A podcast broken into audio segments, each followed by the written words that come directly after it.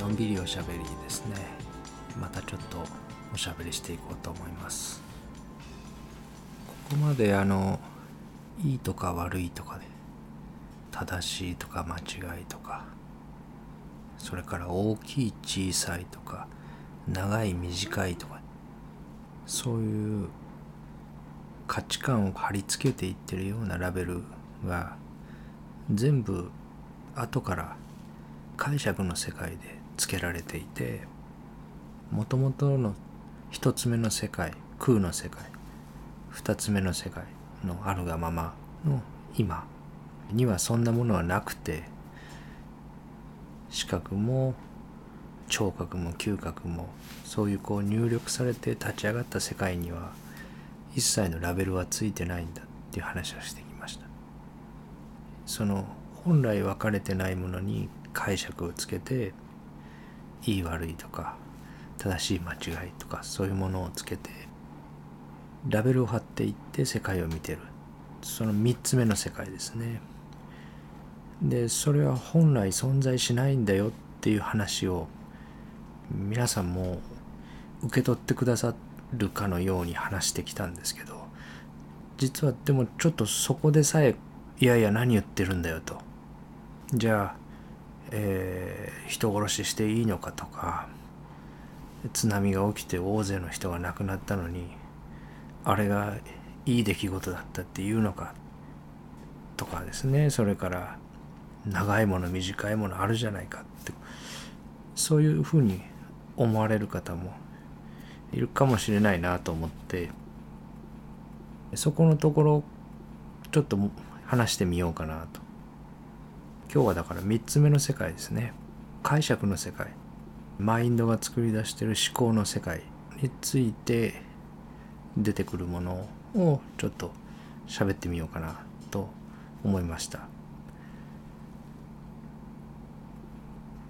うんまずですね。何から話そうかなっていうところなんですけど。えー、っと私去年の夏ですね。東京ドームに巨人阪神戦を見に行ったんですね。えー、若い時は阪神ファンな時期もあったんですけどもう随分野球も見なくなってまあなんかのきっかけで巨人のファンでもないし阪神のファンでもないんだけど東京ドームっていうところに行ったことがなくて東京ドームってどんなところだろう？東京ドームちょっと行ってみたいなっていうことで野球じゃなくて入れ物とかですねいろんなあどういう設備なんだろうっていうのが興味があってちょっと行くことになったんですね。で阪神対巨人が行われていてその時に感じた感覚っていうのはとっても不思議な感覚で阪神ファンでも巨人ファンでもない人間があるチームとあるチームの両方どちらのファンでもない人間がそういう試合を見るとこういう感覚になるんだなっていうのを感じたのでそれをちょっと話してみたいと思うんですけどバッターが打つとあんな速いボールをよくバットに当てたなっていうふうにわーってすごいなっていう思いが浮かぶんですね。でバーッとフライが飛ぶとああ取れるかなと思って外野手がバーッと走っていってダイビングキャッチとかなんかするとああすごいなよく取ったなっていう思いが来てわーわーっていう風にすごいなと思いながら見てるんですね。でもよくよく考えるとですねあの場っていうのは球場の半分には巨人が勝つことがいいことっていう眼鏡をかけた人が座っていて反対側の半分には阪神が勝つことがいいことっていう眼鏡をかけてる人が座ってるわけですね。で本来物事っていうのは無色透明なんですねそこに意味も価値も目的もないわけですただことが起きてるだけなのでこれは根も葉もない言い方かもしれないですけどそもそもこの非二元論っていうのが道徳とかいい人になろうとか怒らない人を作ろうとかそういう善人を作るっていうメッセージとは全く関係のないメッセージなのでこういう言い方になります。阪神が勝とうが巨人が勝とうが本来意味も価値も目的もないわけですね。でそこに巨人が勝つことがいいことだっていう人が半分座ってて阪神が勝つことがいいことだっていう人が半分座ってる。そういう空間なんですね。だから起きてる物事にはそもそも善悪もないんですけど例えばある球が飛んできて受け取るかなと思ったらエラーをしたトンネルしたでそれが守ってたのが巨人の選手だったらある人が球を取り損ねたっていう一つの事象に対して巨人側のファンはがっかりしたりブーイングしたりものすごいこう沈み込むわけですね。で一方で阪神のファンの方は「わあやった!」って言って喜んでわあって盛り上がるわけですね喜びになるわけですね。ある一方がその眼鏡をかけてると苦しい出来事が起きたって受け取って反対側の眼鏡をかけてる人は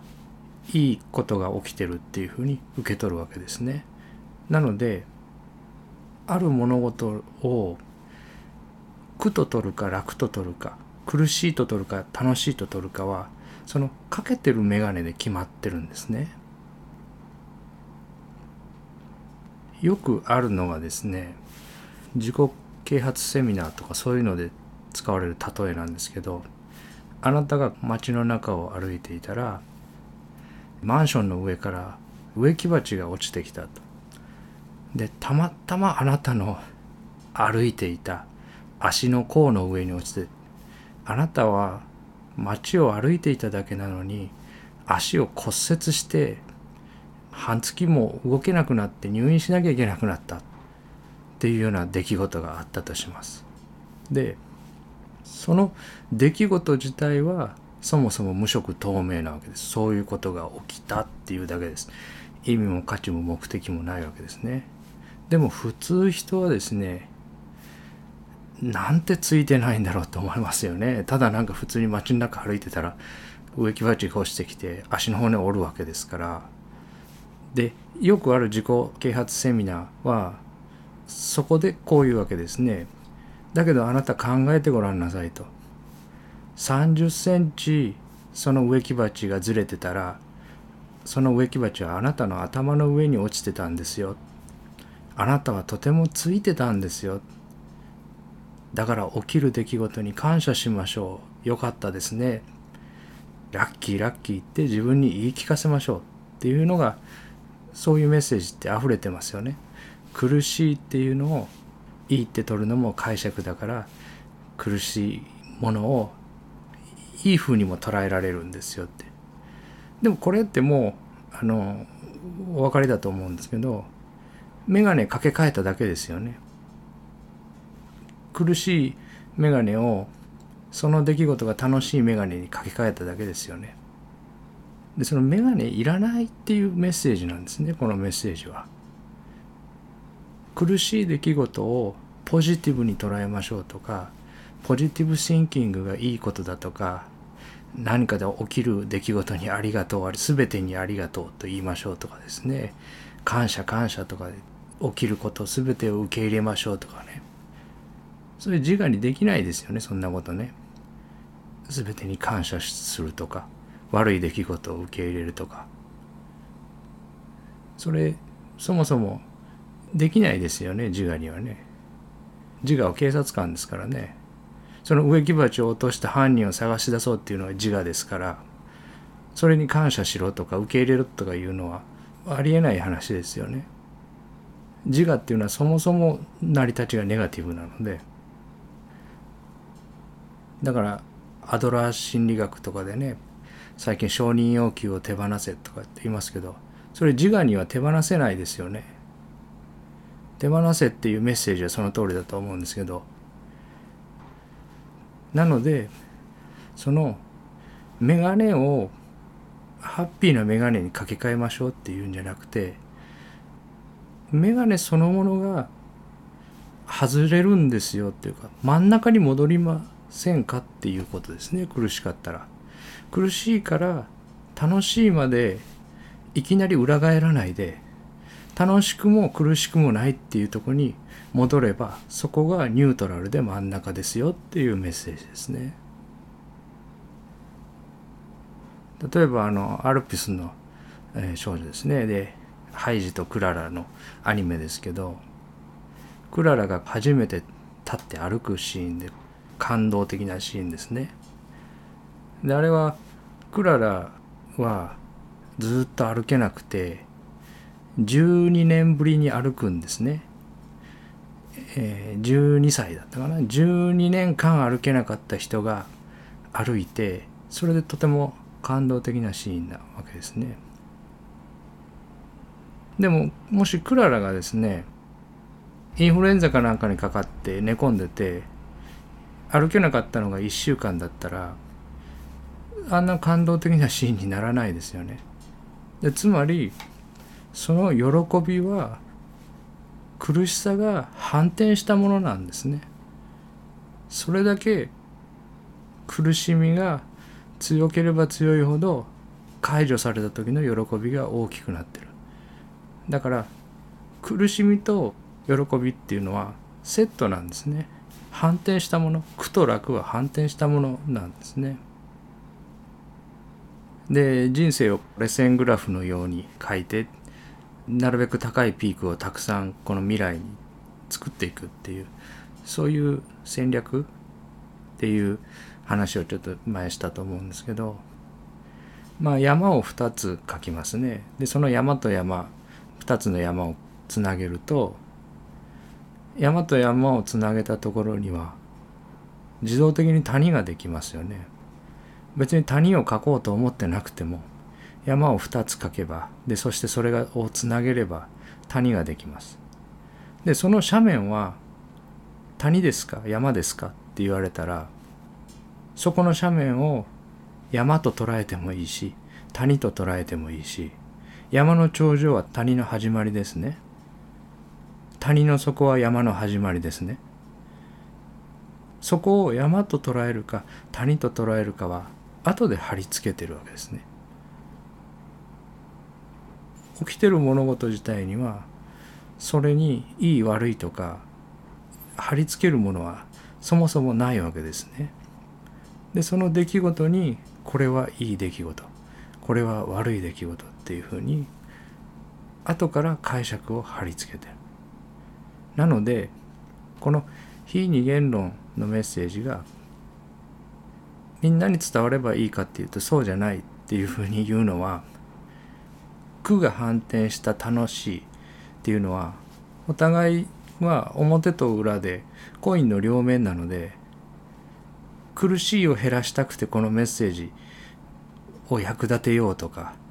人生を楽にしようとしてこのメッセージを使うっていうのはちょっと違って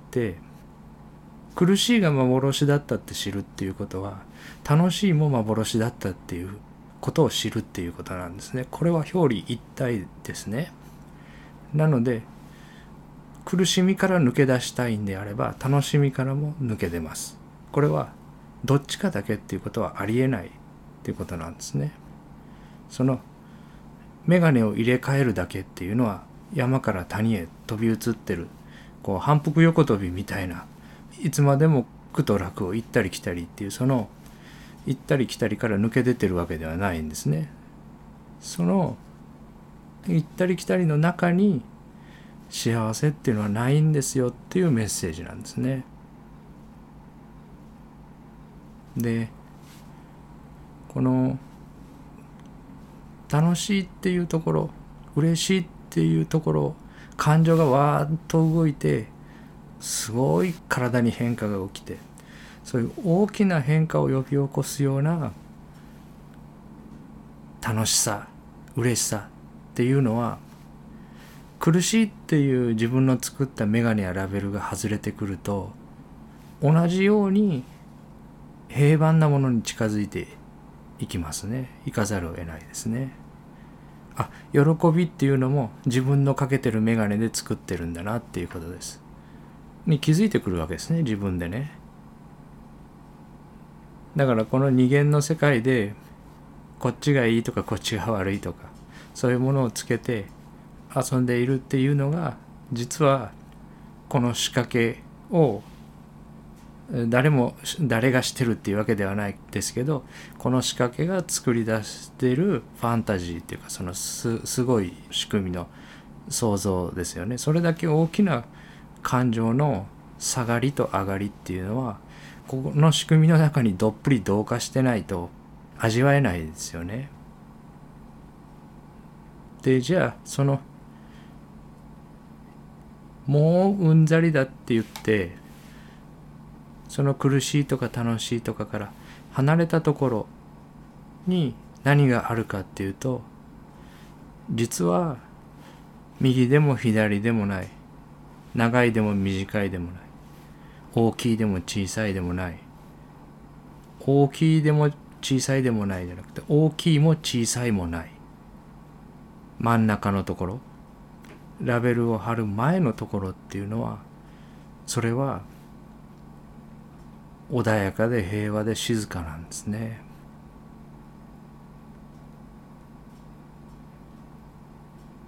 そこが実は自分たちが本当は探してるところなんですね。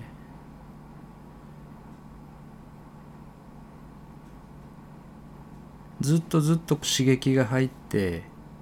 見させられて聞かされて嗅がされてドライブが入るわけですね。で常に常に動かされてる。でその動かされるドライブが入る前の場所いろんな刺激が入る前のニュートラルのところゼロのところですねそこが実は一番平和で穏やかで静かで落ち着いたところなんですね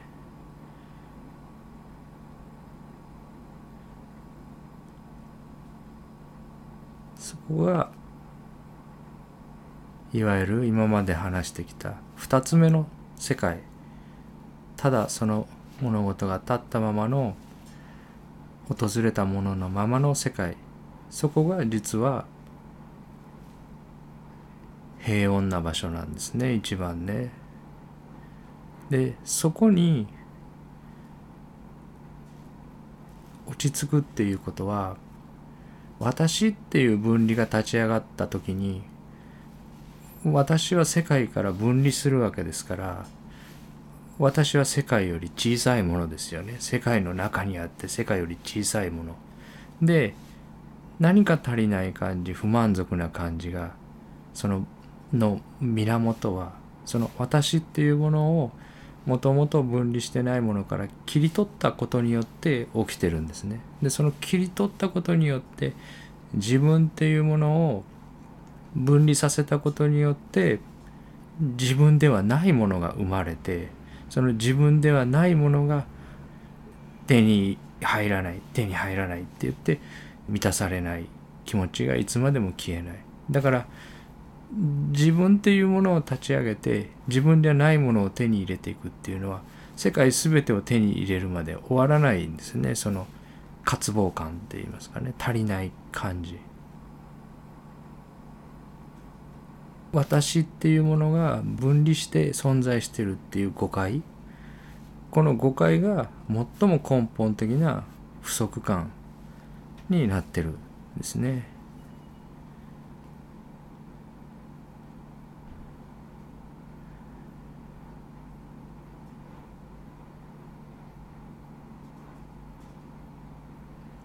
でまあ生活の中で聞こえてくるメッセージは全部楽しいですね。苦しいが反転した楽しいっていうのが多いっていうことが幸せだ。それがいいことだっていうメッセージがほとんどなのでそうじゃないところ。苦しいと楽しいを両方外したところが一番穏やかで平和でどこにも向かわなくてもいいところ。ドライブさせられる刺激が入る前のところが本来探してるとこなんだよっていうメッセージは社会の中でないですよね。一部のこういう非二元論とかですね。そういうメッセージの中にしかね。これってでもすごいパラドックスですね。向かっていって求めていって手に入れてっていう。今以外のところに幸せっていうのがあるって思って生きてますもんね。私もそうでしたし。そうじゃなくて2番目の世界。1番目の世界2番目の世界3番目の世界って3つ世界があったら2番目の世界のところが幸せの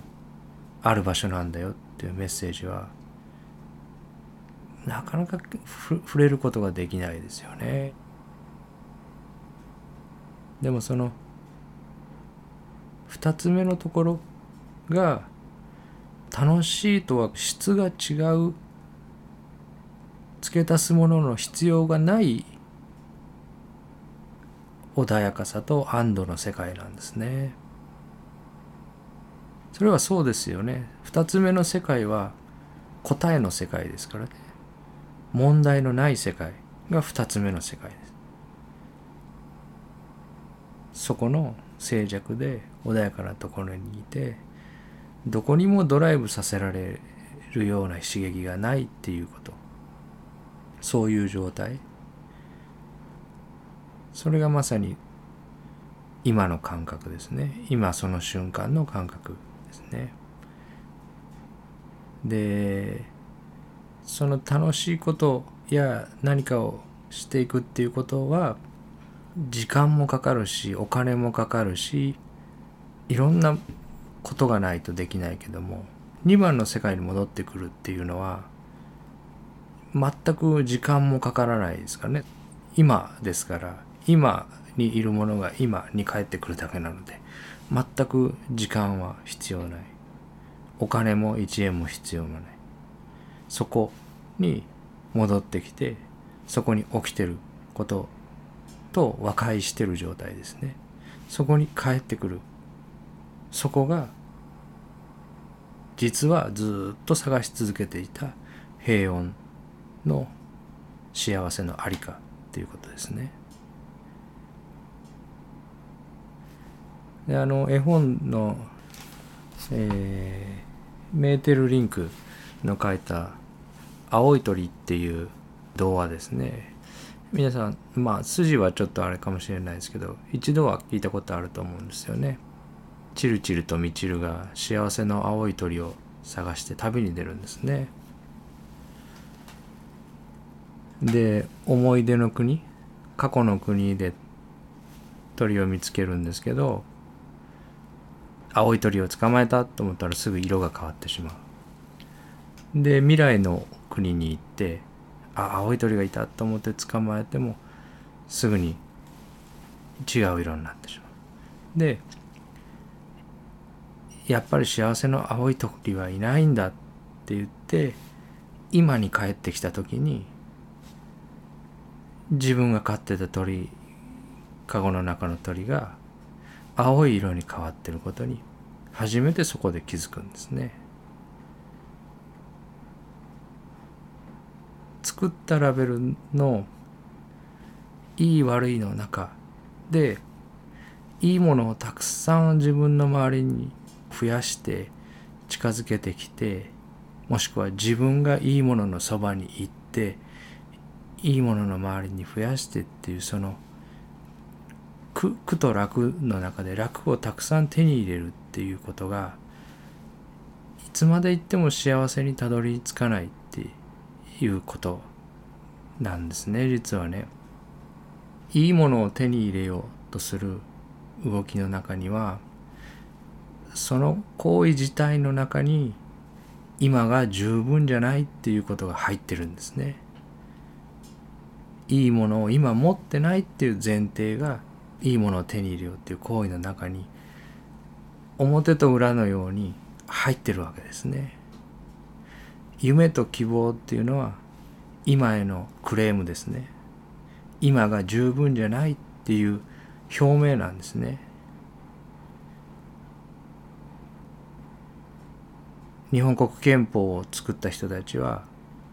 幸福の追求権っていうことを書きますね。これはアメリカの憲法を真似してアメリカの憲法にも入ってるんですね。幸福の追求権。幸せっていうものが追求するものだっていう完全な誤解ですね。だからアメリカの憲法を作った人も日本の憲法を作った人も幸せっていうものが何かを分かってなかったんですね。あの水前寺清子さんの歌で365歩のマーチですかね幸せは歩いてこないだから歩いていくんだよっていう歌がありますよねあの歌詞を書いた人は幸せの場所が幸せとは何かが分かってなかったんですね。どこに歩いていくのか。その動いていくっていうことそのものが幸せから離れていく動きなんですね。幸せがある場所はこの今の中の静寂。刺激がないところ。無入力のところですね。それをでも考えればそうですよね世の中の生き物の多くは生態ピラミッドの頂点にいる生き物はほんのごくわずかですからほとんどの生き物は今日の午後には上位種に食べられるかもしれないんですねそういう世界の中をほとんどの生き物は生きてるわけですね。で森の中で静かにそこでじっとしていてそこの環境に危険なものがなくて安全で平和で穏やかでそこからどこにもドライブさせられる必要がなくて戦うか逃げるかの回路に入る必要がなくてそこに起きてる自分の脳内に立ち上がっているものと完全に和解してそこでただ存在してるだけのゼロの感覚ですね。ニュートラルな感覚。そこが穏やかで平和なのは当たり前ですねそれはいつも自分たちが思い出しさえすればそこへ帰れる場所ですねだからそのプラムビレッジとかあ今ベトナムへね体調を壊して帰られたですけどあのティクナット・ハンさんが、えー、ホームって呼んでるのはそこですね。その一切の自分に訪れてるもの受容器を使って感じ取っているものそこにノーって言ってない時ですね3番目に貼り付けてるラベルが2番目にノーって言ってない時喧嘩をしてない時ですね3番目と2番目が。でそれはやっぱり刺激がたくさんある中で全ての刺激に和解できる人はいいですけどなかなかこれだけ刺激にあふれた一日音とか光とか常に常に変化する中でそういうふうに自分に訪れてるもの全てと和解するっていうのはとても難しいですよね。なので刺激が少なくて自分に訪れてる外から入ってくるものが少ない時にそこにあるっていうことに OK を出している状態になる方が簡単ですよね。誰かと口論してる時にその口論してる状況にイエスを出すよりも一人でいて静かな場所で自分の耳とか目から入ってくるもの訪れるものと一緒にいるっていう時の方が簡単ですよね。そこが実は幸せの青い鳥がいる場所なんですね。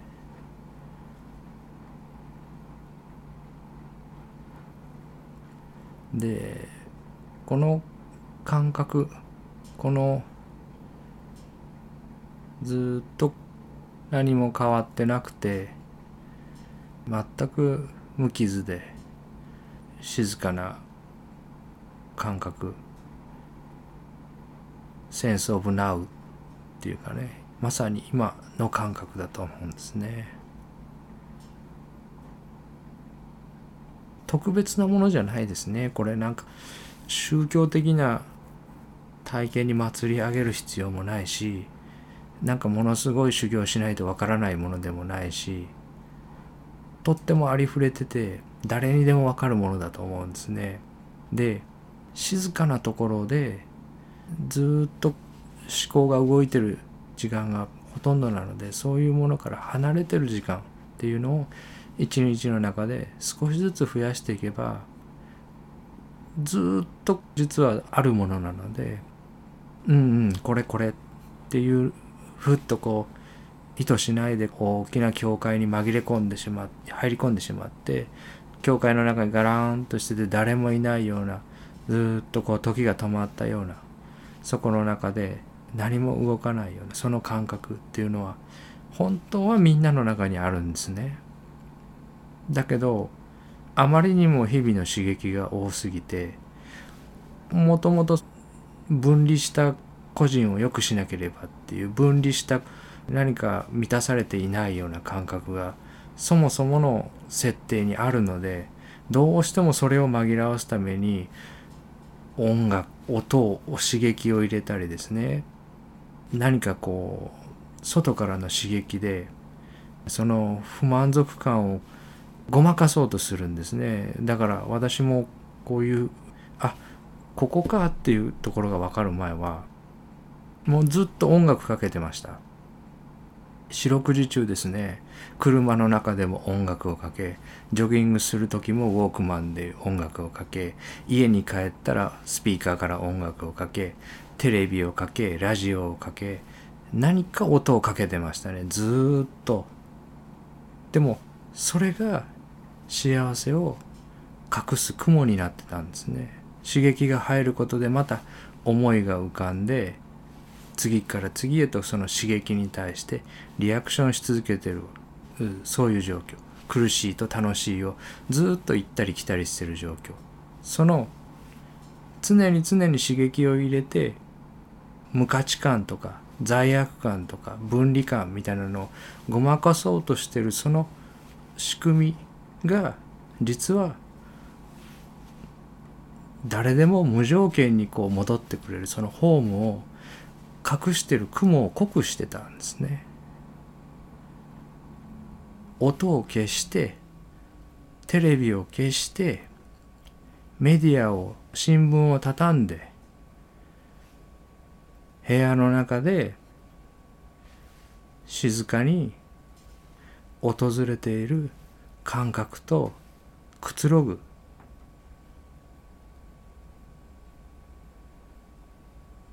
その時の感覚がずっと変わらない。今の感覚ですね。今っていうのはすごい短いもの。今今今っていうのは短いものじゃなくて生まれてから今までもこれからもずっと今ですね。よくある小話じゃないですけど明日禁煙するっていう人は永遠に禁煙しませんね。明日が来てみれば今ですから壁に明日禁煙するって書いてても次の日は今なわけですずっと今なのでずっと実はこれがあってそのこれと和解できないで別のものでごまかそうごまかそうとして刺激を入れ続けてる。でこっちの楽しいこと嬉しいこと踊り上がるような喜びではなくてこっちの幸せは残ってる寿命があとわずかでも亡くなる前日でもずっとあなたから離れることはないですよね。時間もかからないし条件にもよらないしいつもずっとそこにあるわけですね。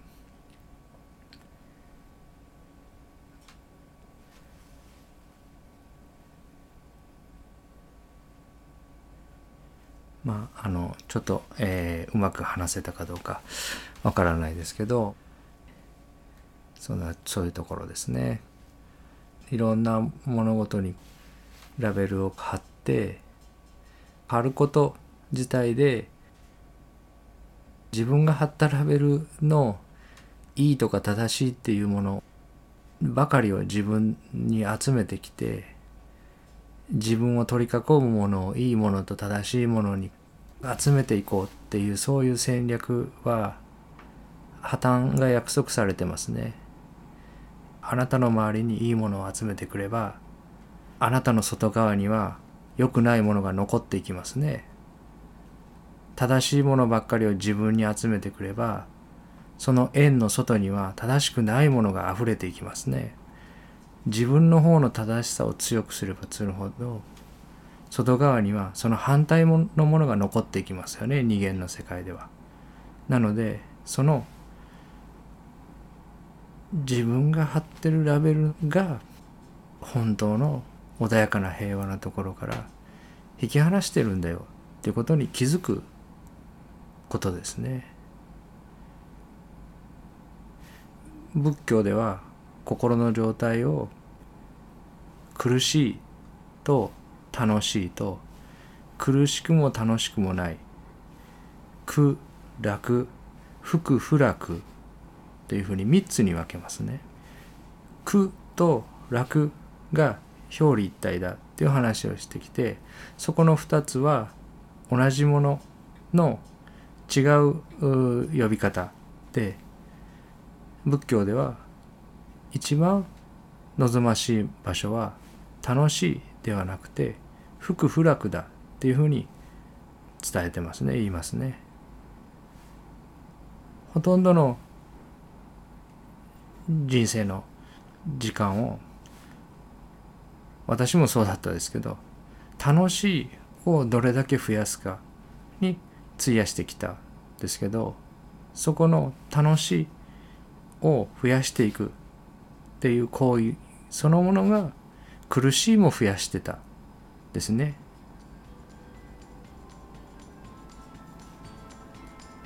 まあうまく話せたかどうかちょっとあれですけど今日はここまでにしたいと思います。